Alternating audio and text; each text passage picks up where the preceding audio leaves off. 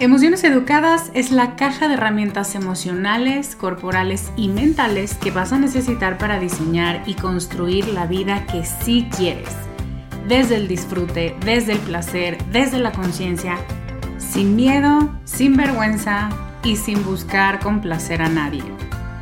Son siete meses para conocer la naturaleza de tus emociones, de tus pensamientos, de tus reacciones físicas y aprender nuevas formas de relacionarte contigo desde el respeto, la compasión y el reconocimiento a tu identidad auténtica. Todo esto acompañada de una tribu de mujeres valientes, facilitadoras brillantes y un espacio de vulnerabilidad segura que no encontrarás en ningún otro lugar. Únete a la generación 2024 en descubremasdeti.com diagonal emociones educadas.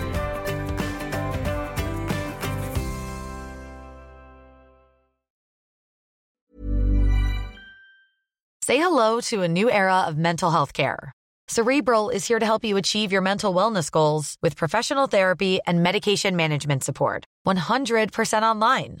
You'll experience the all new Cerebral Way, an innovative approach to mental wellness designed around you. You'll get a personalized treatment plan from a therapist, prescriber, or both in a safe and judgment free space. Your cerebral therapist or prescriber will outline a customized plan with clear milestones along the way so you can get to feeling your best. With Cerebral, you're not alone in your mental health journey. We're here to empower you to live a fulfilling life. So take that first step towards a brighter future and sign up today at cerebral.com slash podcast and use code ACasts to get 15% off your first month. Offer only valid on monthly plans. Other exclusions may apply. Offer ends July 31st, 2024. See site for details. Hace unas semanas hablamos sobre las personas altamente sensibles y aunque es uno de los capítulos favoritos hasta el momento, resulta que hay otra buena parte de esta comunidad que es el lado B de ese capítulo. Así que mi querida Normis Peña y todas sus secuaces, aquí está el podcast para las que tienen corazón de hielo. Estás escuchando Con Amor Carajo, capítulo 130.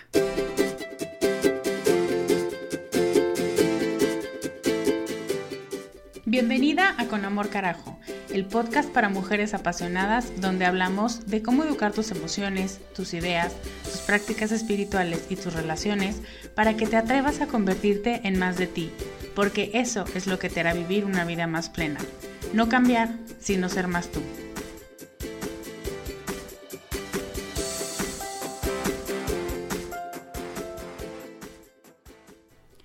Hello, ¿cómo estás? Yo soy Lorena Aguirre, soy coach de vida y te cuento que, ¿te acuerdas que te dije que estaba preparando mi proyecto del alma y era armar un rompecabezas? Bueno, por unas o por otras, se me atrasó el inicio del proyecto, pero te voy a mandar una foto para que veas cómo mi obsesividad me hace ordenar las piezas, que muchas de ustedes me preguntaron que si las ordeno por colores o las ordeno por formas. Entonces, pues ya ahí les daré mi muy docta y muy empírica explicación de por qué acomodo mis piezas como las acomodo. Antes de empezar el programa de hoy, que es un Hola Lore que está buenísimo, te quiero hablar más sobre el reto Haz Más, que no es lo mismo que el reto Sé Más Tú, eso lo quiero dejar claro porque de pronto hay confusión. El reto Sé Más Tú es un reto que hacemos en enero para empezar el año, para arrancar con pila y que muy probablemente tendré que sacar, pues yo creo que ya dos veces al año porque no me va a dar tiempo con tanta cosa que estoy sacando, pero bueno, solo estoy pensando en voz alta. Ese reto es para reencontrarte con tu voz, para identificar algunos elementos que a lo mejor estás teniendo ocultos que no te dejan sacar tu mejor versión. Ese es el reto Sé más tú. Este reto, el que empieza en agosto, al que te estoy invitando, se llama Haz más o haz más de. Y el punto de este reto, es una gran diferencia, es un reto para hacer más de lo que quieres, de lo que alimenta tu alma, de encontrar momentos, o más bien de hacer momentos, de crear espacio para eso que te importa y para eso que te hace feliz. Fíjate que estoy volviendo a ver Grey's Anatomy, porque la primera vez no fue suficiente. Y hay un capítulo que acabo de ver de un hombre que tiene un accidente, él se dedica a ser transportista y está con la doctora y tal, y cuando está sacando sus cosas para sacar su teléfono y avisarle a su esposa que tuvo un accidente, eh, empieza a sacar una serie de grabados en madera muy bonitos, como mandalas, que graba con un punzón. Y la doctora le dice, wow, eres un artista, ¿los vendes? Que claro que luego podemos tocar el tema del capitalismo, pero lo que me gusta y con lo que me quiero quedar es con la respuesta de este hombre, porque dice, no, ser transportista es lo que paga las cuentas, pero esto es lo que me mantiene cuerdo. Y se me pone la piel chinita oyendo eso porque muchas veces justificamos el sentirnos mal en un trabajo o mal en un lugar porque no es justo lo que esperábamos no es lo que pensamos cuando estudiamos eso, no es lo que nos prometieron cuando entramos a ese lugar. Y entonces nos empezamos pues a hacer grises y a poner tristes y a pensar que de ahí no vamos a pasar porque nuestro trabajo que pensamos que era bueno, pues no lo era tanto. Y creo que la definición de este hombre de unas cosas pagan las cuentas, otras cosas te alimentan el alma y no necesariamente vienen en conjunto, es bastante realista. Y yo a lo que te quiero invitar en este reto es precisamente a hacer espacio. Hacer espacio para que lo que te gusta hacer, lo que disfrutas haciendo, eh, le puedas hacer un espacio en tu agenda. Todas tenemos esas cosas que amamos hacer, para las que no nos hacemos tiempo. Y no importa si son 15 minutos diarios o si es una hora a la semana, es un poco lo que hablábamos en el podcast 127 cuando hablamos de proyectos del alma es hacerte espacio o hacerles espacio más bien a ellos.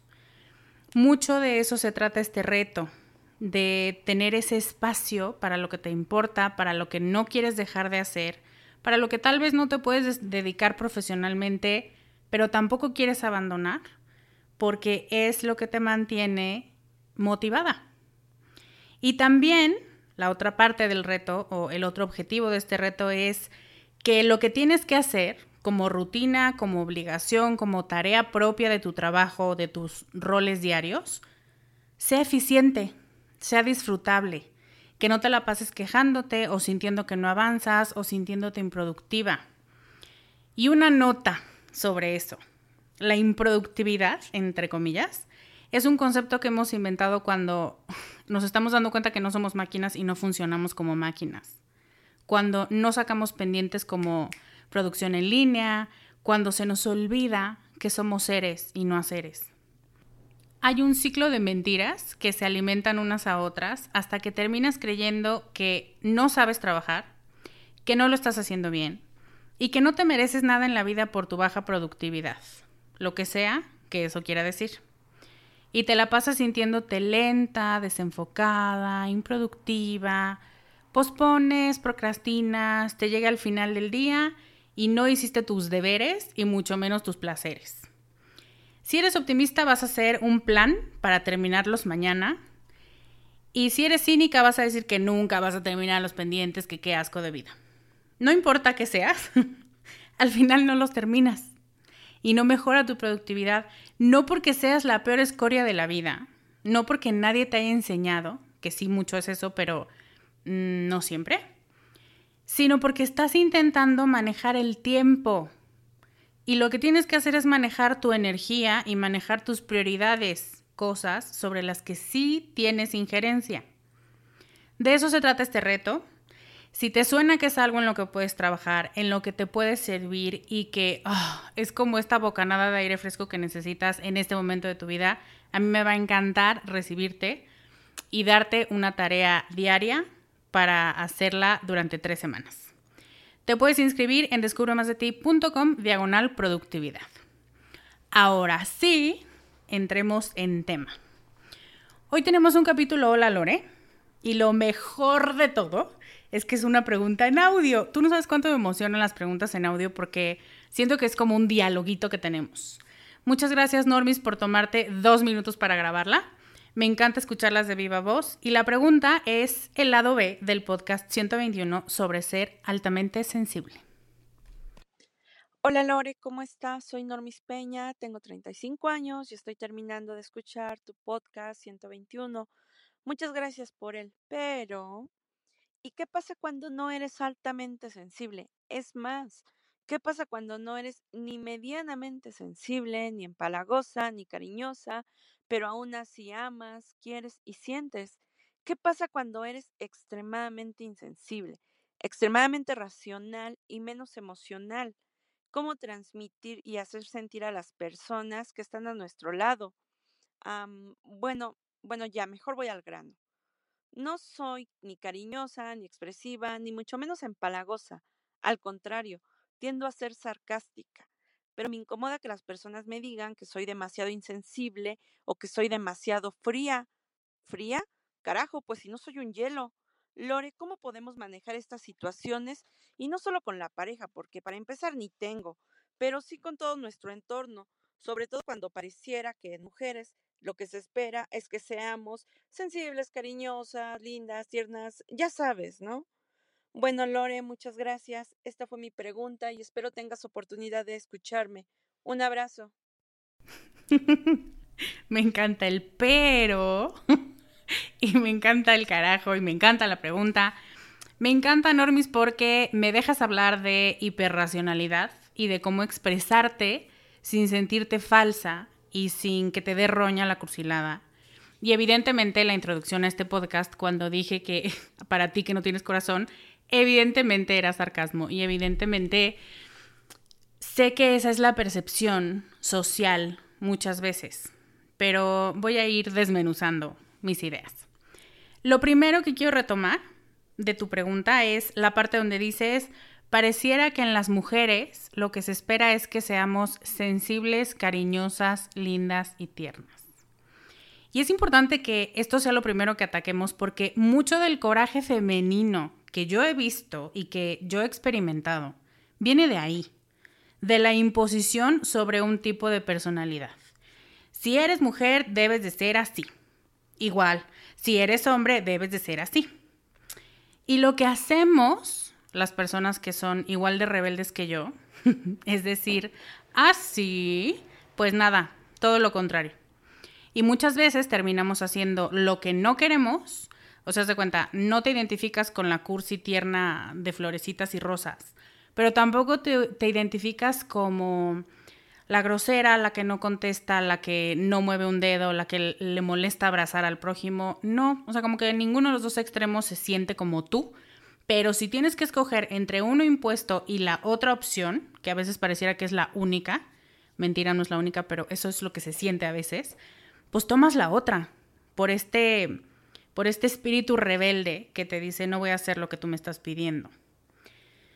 Entonces, mi primera pregunta, y la quiero dejar sobre la mesa, porque realmente no conozco la respuesta, es, ¿estás peleada con ser cariñosa? ¿Qué significa para ti ser linda? ¿Qué implicaciones tiene en tus significados de vida el ser tierna? Y aquí vas a encontrar muchos elementos que te pueden dar mucha luz, normis y todas las que son el lado B o se identifican más con el lado B. Em, bueno, y ahora que digo lado B, es importante recordar que como seres humanos no tenemos solo dos lados, tenemos un chorro. Entonces por eso les decía que a veces pareciera que eres o la empalagosa o la amargada. ¿Cuál escoges? No, pues ante semejante variedad de posibilidades. Y no, no tienes que elegir. Esto es como una clase de pociones. Ahora que estoy con Harry Potter otra vez. Tú le pones las gotas que quieras de los ingredientes que más te gusten. Y tendrás combinaciones diferentes y tendrás usos diferentes. Eso lo aplicas dependiendo la persona y dependiendo la situación. Pero para llegar a eso, para lograr encontrar esta mezcla perfecta para ti, tienes que saber qué te gusta, qué no toleras y con qué te sientes más cómoda hablando, diciendo y haciendo a la hora de expresar afecto. ¿Te suena? Como siempre, si partimos de una situación a la defensiva, si actuamos de forma reactiva, Estamos poniendo a otros y a sus argumentos antes que a nosotras. Estamos respondiendo a las necesidades de otros antes de preguntarte, oye, a ver, a mí, la verdad, es que sí me gusta ser linda. Una cosa es ser linda, otra cosa es empalagosa. Y eso es algo que yo, Lorena, estoy diciendo en este momento, pero a lo mejor para ti esas palabras son diferentes. Hay una que te da roña y hay una con la que eh, no te sientes tan incómoda. Y dices, mira, eso sí podría llegar a serlo yo.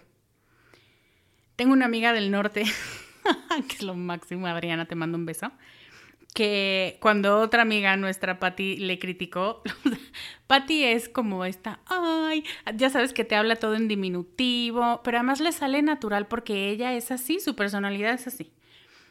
Y entonces le decía, Adrián Inchis, es que como que tú tendrías que ser más tierna. Inmediatamente Adriana se voltea con cara de caricatura japonesa, de los ojos chiquitos y de lado, y le dice, yo soy tierna animal. Y no es que sea tierna en estricto sentido, pero sí es alguien que te cuida, que te pregunta sobre lo que es importante para ti, que se acuerda de las fechas importantes, que te dice cómo te fue en el examen. No va a irte a abrazar y hacerte piojito y agarrarte los cachetes como la otra. Así que, ¿qué significado tiene para ti tierna, linda, cariñosa, eh, cursi, empalagosa? De verdad, siéntate y anota qué te genera físicamente esa palabra y qué tan cerca o qué tan lejos está de describirte.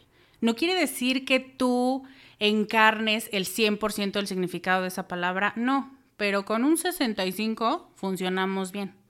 No soy absolutamente tierna, no soy tierna todo el tiempo, no soy tierna con todo el mundo, pero por supuesto que hay una parte de mí que se despierta cuando veo a alguien que hace alguna cosa muy noble, o cuando veo un cachorro, o cuando veo un bebé, o cuando veo una persona mayor. O sea, hay partes de mí que sí son tiernas, el problema es que, lo que les decía, estamos peleadas con el significado social que se le ha dado. Entonces, elimina ese significado, siéntate a ver para ti qué quiere decir y con cuáles palabras necesitas hacer las paces, porque si no, vas a seguir rechazando todo lo que suene al lado A porque alguien quiso en algún momento imponerte el lado A.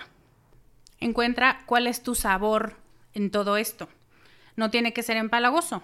De hecho, cuando hablamos de altamente sensible en el podcast 121, hay muchas personas altamente sensibles que no se identifican con ser cursis. Simplemente son muy perceptivas, notan más rápido y más profundamente emociones que se están sintiendo en una fiesta, por ejemplo, y se dan cuenta más rápido de lo que pasa a su alrededor.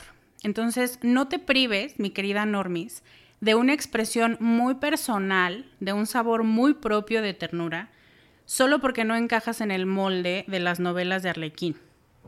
Ahora, es verdad que hay personas que encuentran mucho más difícil que otras decir lo que sienten. Lo bueno y lo malo, ¿eh? No es que solo les incomode el miedo, por ejemplo, y hablar del miedo y entonces lo quieren esconder. Tampoco saben dar un cumplido, tampoco saben decir algo bueno de otros, o, ah, sí, X. Mm". Y sienten la misma incomodidad hacia una cosa o una observación positiva que hacia una observación incómoda o negativa. Y aquí es donde quiero empezar a hablarte de libros porque me encanta. Según David Burns, en su libro The Feeling Good Handbook, hay ocho razones, y te voy a dejar el link como siempre en las notas, hay ocho razones comunes por las que la gente encuentra dificultad en expresarle a otros cómo se siente. Entonces, atentas a ver si alguna resuena contigo. Primera razón, fobia al conflicto. Esta es muy sencilla. ¿Crees que la vida es más fácil sin pelear? ¿Qué necesidad? Yo les digo que sí y listo. Y les digo que estoy bien y listo. ¿Y crees que si dices lo que piensas probablemente vas a terminar peleando? ¿O que si te expresas y si realmente abres tu corazón y expresas tus emociones, puedes recibir rechazo? y ahí hay un miedo muy profundo y entonces mejor te lo ahorras. La segunda razón es perfeccionismo emocional. Esta es una vieja conocida, hemos hablado de ella muchas veces.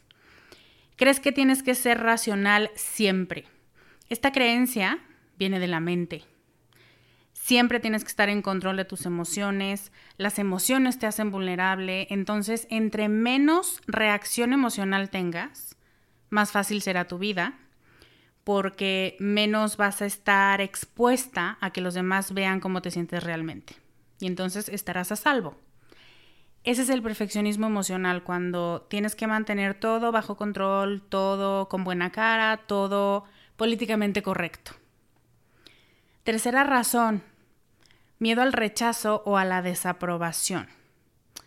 Decides no expresar nada porque la gente puede enojarse contigo o verte feo o tratarte diferente y excluirte de su círculo o negarte su cariño o negarte su aprobación si demuestras lo que sientes y resulta que eso que sientes no es bien recibido.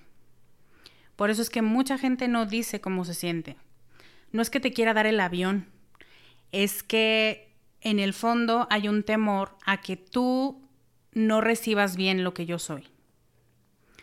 Cuarta razón, conductas pasivo-agresivas. Esta quiere decir que te guardas tus emociones en vez de expresarlas y mejor les haces a los demás la ley del hielo, por ejemplo. Esa es clásica. Es una estrategia súper común para que los otros se sientan culpables, piensen en lo que hicieron y te vengan a pedir perdón. O por lo menos eso pasa en tu mente mágica, porque dime cada cuánto te funciona.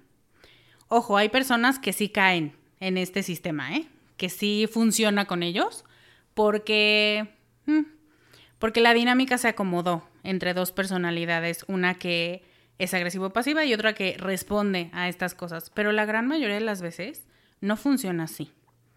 Entonces, luego te enojas porque dices, ay, ¿cómo no funcionó? Pues no funcionó porque nunca pediste nada, porque nunca expresaste nada. Y quieres que la gente te lea la mente, que eso, vamos adelante, es la razón 7.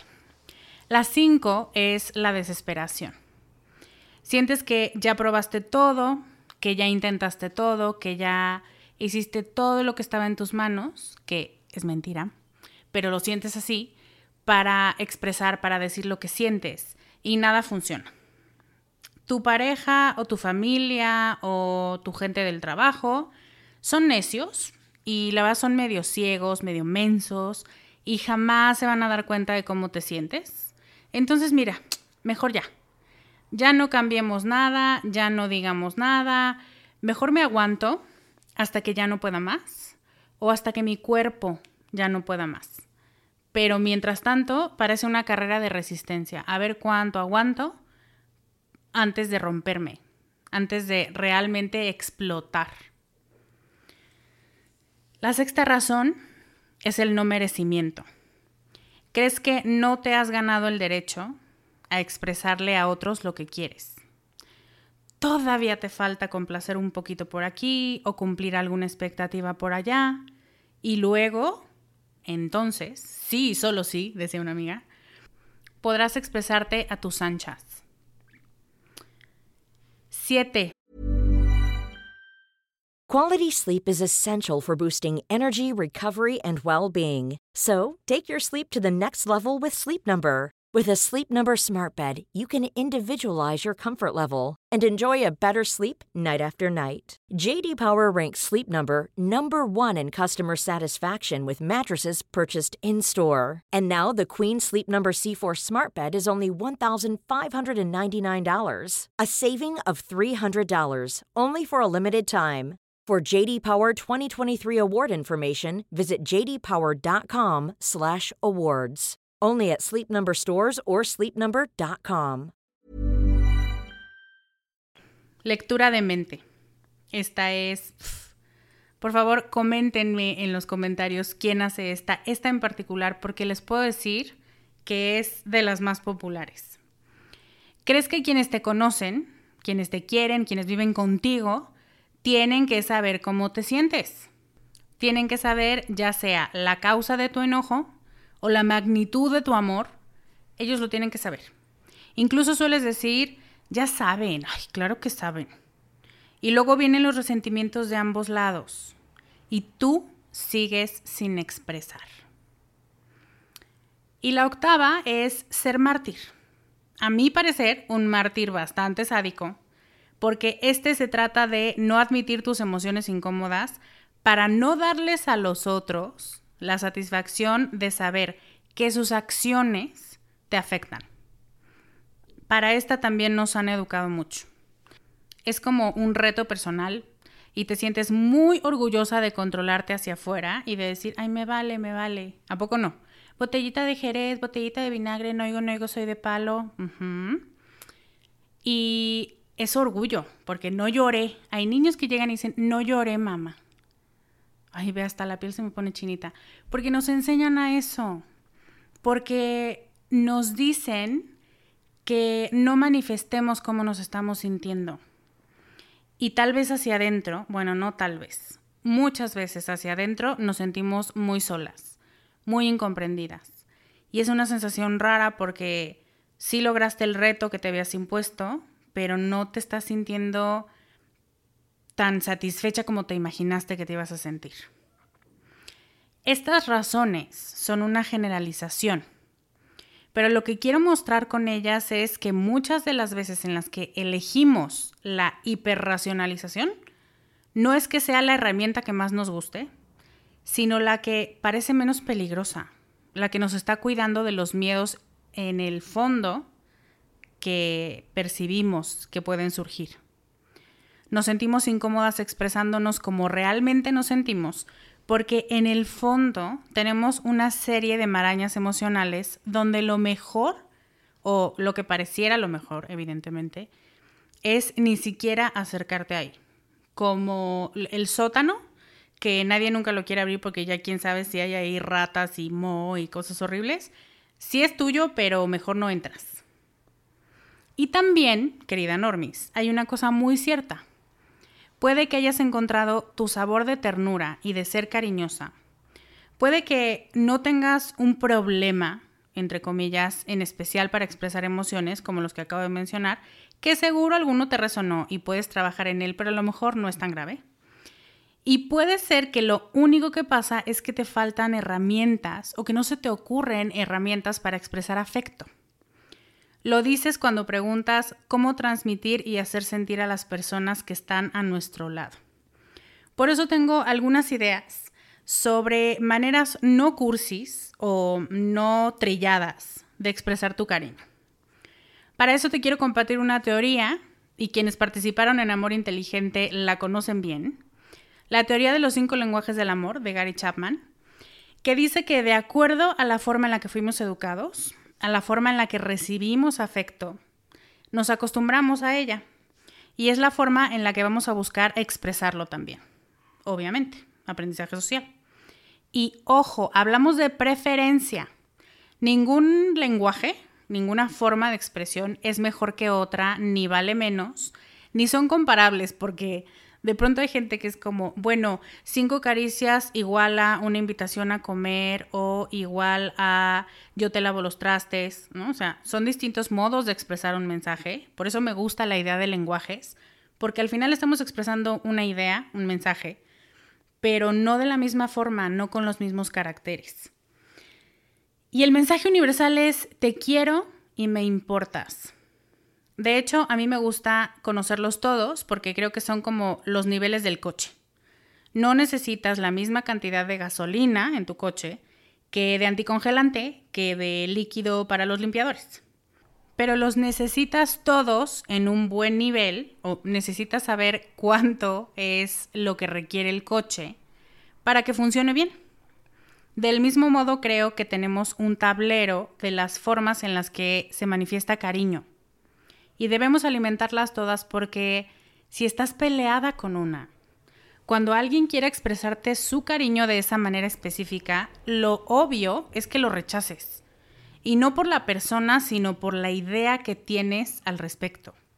Porque a lo mejor te enseñaron que si te regalan cosas te quieren comprar, o que nadie da nada a cambio de nada, o que si vienen y te dan un abrazo son empalagosos y encimosos y qué asco.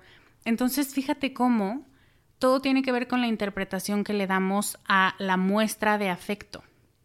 Ya te voy a ir haciendo alguna aclaración en los lenguajes, en los cinco lenguajes, pero por lo pronto quiero compartir una mini explicación de estos cinco lenguajes del amor para ver cuál prefieres y qué se te ocurre para demostrar ese tipo de lenguaje. Un lenguaje es palabras de afirmación.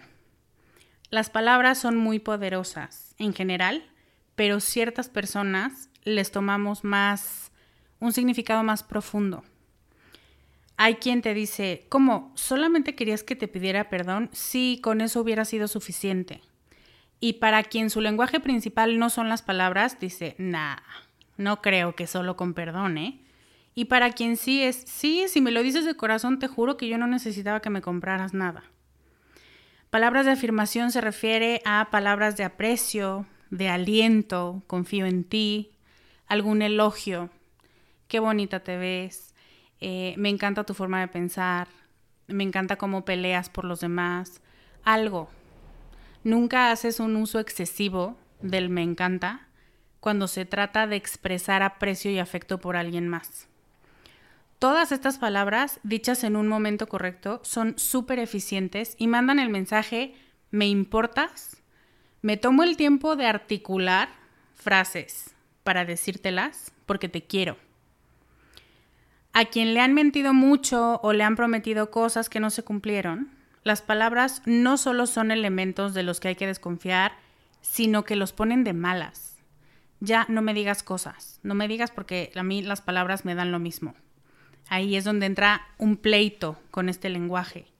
Si es tu caso, haz un trabajo personal de confianza, de soltar, de perdonar, porque las palabras tienen sentido y tienen un significado muy profundo. Y si haces las paces con ellas vas a poder vivir una experiencia humana mucho más plena y mucho más rica. No puedes desconfiar de las palabras, es, es la forma más simple que tenemos los seres humanos de expresar lo que está pasando dentro de nuestra mente. El segundo lenguaje, o bueno, de pronto los pone, Gary Chapman tiene como 80 libros, ¿no? los cinco lenguajes del amor para solteros, para casados, para niños, para adolescentes. Entonces, de pronto los acomoda diferente. Pero bueno, otro lenguaje son los actos de servicio. Cuando este es tu lenguaje primario, agradeces muchísimo, valoras mucho que otros observen que estás teniendo problemas con algo y que se presten a ayudarte a resolverlo. Te sientes observada, te sientes cuidada y que haya acciones de por medio. Nadie te dice, uy, qué difícil, ¿verdad? Bueno, ahí échale ganas. Uy, para quien su principal lenguaje son los actos de servicio, eso es como una patada en la panza. Porque lo que esperaría alguien, que además, a ver, ojo, esperar no quiere decir que, ay, como yo conozco mi lenguaje, es obligación de los demás saberlo y entender cómo me gusta que me traten. No, eso es muy cleopátrico. Se trata de entender cómo eres tú, entender cómo son los demás, esa es mi conclusión, siempre me adelanto, y poder identificar cuando alguien no está entendiendo tu lenguaje para irle dando pautas sobre cómo prefieres que se exprese ese amor para ti, porque la gente lo agradece. Y de pronto te dice, es que entonces, ¿qué hubieras querido? De pronto, ¿eh? De pronto no, porque es como, ay, a ti nadie te entiende nunca. Pero cuando lo explicas, pues es bastante comprensible.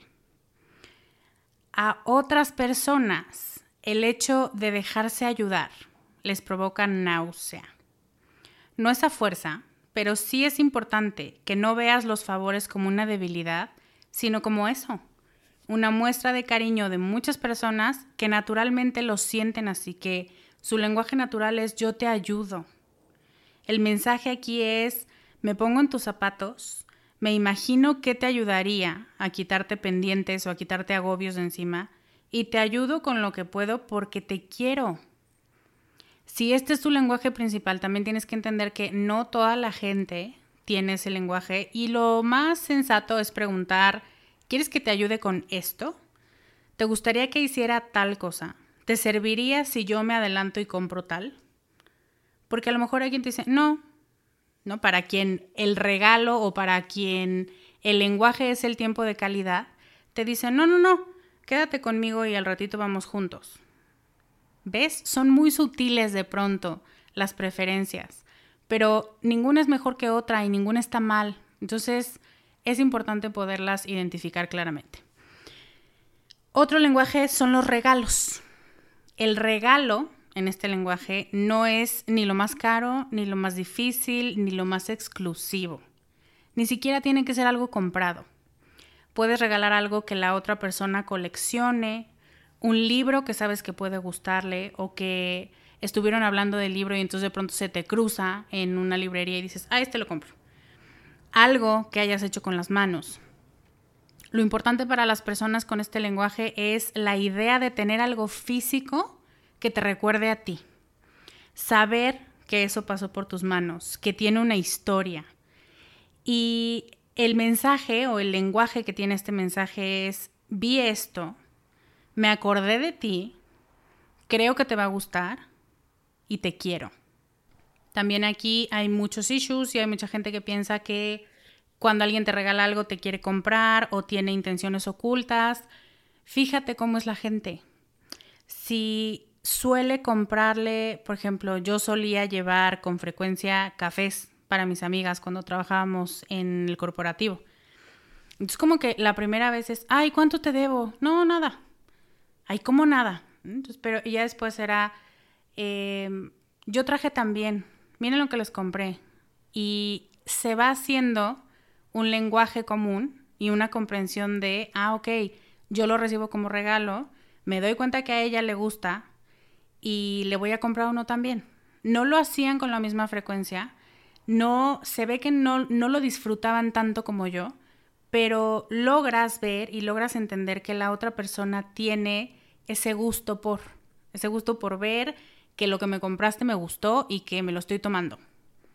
Entonces, no es que te quedes con el trauma de me quieren comprar o seguramente espera algo de mí también. No, haz las paces también con la idea de los regalos. Si te sientes incómoda, evidentemente, pues no lo aceptes. Pero la incomodidad ya es otro tema. La incomodidad siempre te va a dar, es como alarma. Te va a dar pistas sobre por ahí no vayas o esto no lo recibas o no contestes este comentario. Pero estamos hablando de lenguajes de amor. Cuando alguien viene y te regala algo y lo hace con esta idea de estaba pensando en ti, me acordé, sí se me quedó muy grabada nuestra conversación del libro que dijimos y mira, te lo traje. Entonces como, ay, qué padre. Este también es el más común o el más cotidiano a la hora de expresar algo. Cuando vas a una fiesta llevas un regalo. Pero hay quien no lleva regalo y le dice a la anfitriona, ¿qué te ayudo? ¿Qué te ayudo? ¿Quieres que yo infle los globos? ¿Quieres que me suba a la silla y que cuelgue no sé qué? Esos son lenguajes distintos. Otro lenguaje es el tiempo de calidad. Y esto es lo que podemos eh, rebautizar como atención plena. Uno de los lenguajes es la atención plena. Si estás conmigo, por favor, está conmigo. No todo el día, no en todas las actividades, pero quiero que si me estás contando algo, lo hagas sin ver el teléfono sin distraerte con la tele, sin que te parezca más interesante cualquier otra cosa menos escucharme o hablarme. Muchas personas exigen presencia. No exigen, les gusta. No necesito que me des nada. No necesito ni siquiera que me eches porras, que eso es el primer lenguaje. Necesito que estés conmigo. Que tu mente y tu voluntad estén donde está tu cuerpo. El mensaje aquí es, eres muy importante para mí tanto que te puedo regalar mi atención total por 5 minutos o por 10 minutos y puedo escucharte. Porque lo que te pasa y lo que piensas me importa. Porque te quiero. Hablamos de tiempo de calidad en las conversaciones, en la escucha. La escucha implica no interrumpas. En las palabras que usas, no me juzgues.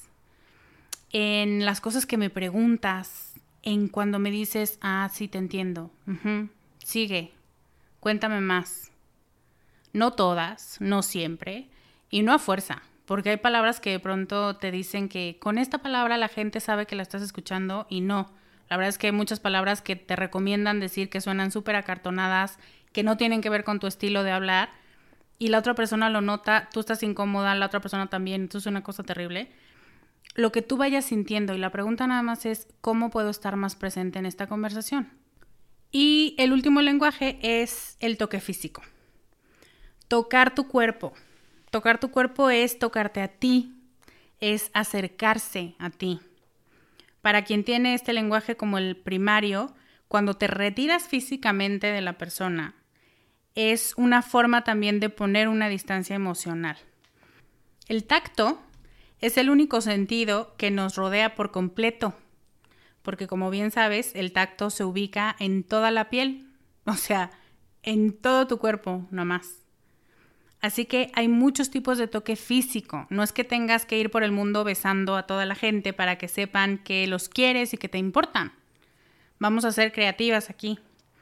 Un abrazo, un toque en el hombro, un apretón de manos, cuando entrelazas los dedos con alguien que está nervioso y le aprietas la mano y le guiñas el ojo o le dices todo va a estar bien, cuando juntas la cabeza con alguien mientras ambos esperan sentados, hacerle piojito a alguien, darle masaje a alguien. Bueno, no sé si estén familiarizados con hacerle piojito, pero es como sobarle la cabeza, sobarle el pelo a alguien. A eso le digo hacer piojito. Eh, sobar la espalda, ni siquiera tiene que ser, ay, si te imaginas un masaje de spa, no. Un minuto de mientras me cuentas algo o mientras existes conmigo. Pero este toque en los hombros o esto te abrazo por atrás, te abrazo de la cintura, eh, cualquier cosa es te quiero, estoy cerca de ti. Ese es el mensaje que manda este lenguaje. La idea es que identifiques qué lenguaje tienes tú que veas qué lenguaje tienen otros, especialmente la gente que tiene cerca, Normis, como decías, la familia, los amigos. Porque a pesar de que nos queremos, si mi lenguaje es el toque físico y el tuyo son los actos de servicio, lo lógico es que tú quieras traerme flores cuando estoy enferma y que me quieras ayudar a limpiar la casa porque está llena de Kleenex por todos lados y yo me voy a frustrar porque lo que me hubiera demostrado más tu cariño es que te sentaras conmigo a ver la tele mientras me hacías piojito, por ejemplo. Esto no significa que le tengas que adivinar el pensamiento a nadie. Por favor, no me malentiendas. Se trata de ser un poco la detective de las personas que quieres. Pedirles a lo mejor que respondan el test, que te voy a dejar el link a la versión original que está en inglés y a dos versiones en español, una para solteros y una para gente que está en pareja, y ver qué prefieren y cómo pueden mutuamente hacerse saber con más claridad que el sentimiento es el mismo, pero que la forma de expresarlo hace una gran diferencia cuando se trata de lo que a mí me gusta. Entonces se trata de hacerte la detective con la gente que quieres y de ser muy clara con lo que tú quieres, con lo que a ti te gusta, porque son formas de querer también irle diciendo a la gente cuál es la ruta para sentir aprecio y para sentir cariño. Entonces voy a dejarte los links para que contestes la prueba y cuando lo hayas hecho me gustaría que vayas a descubremasdeti.com diagonal 130 y me cuentes qué lenguaje del amor tienes, cómo te gusta que te demuestren afecto. Vamos haciendo un banco de ideas, a lo mejor para los diferentes lenguajes. Y así nos inspiramos. Y me gustaría también que me digas cómo viste la parte de las razones por las que no queremos expresarnos, qué resonó contigo.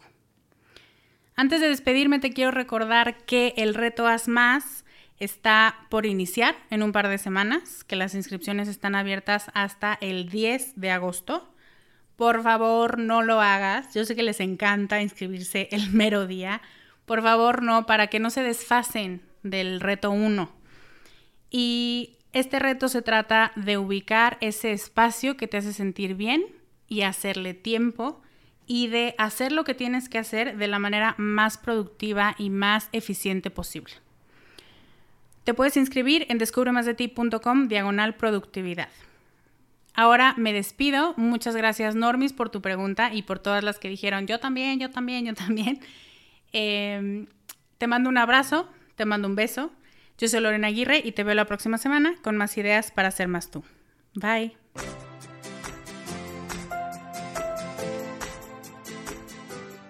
Este podcast, sus notas, regalos y links viven virtualmente en mi página www.descubremasdeti.com.